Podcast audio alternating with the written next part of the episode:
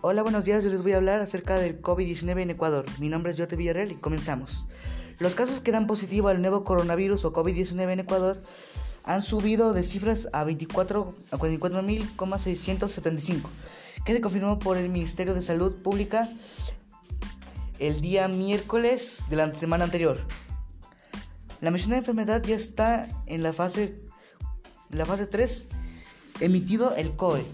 Esta información fue sacada de El Comercio, Ministerio de Salud Pública y El Universo. Gracias.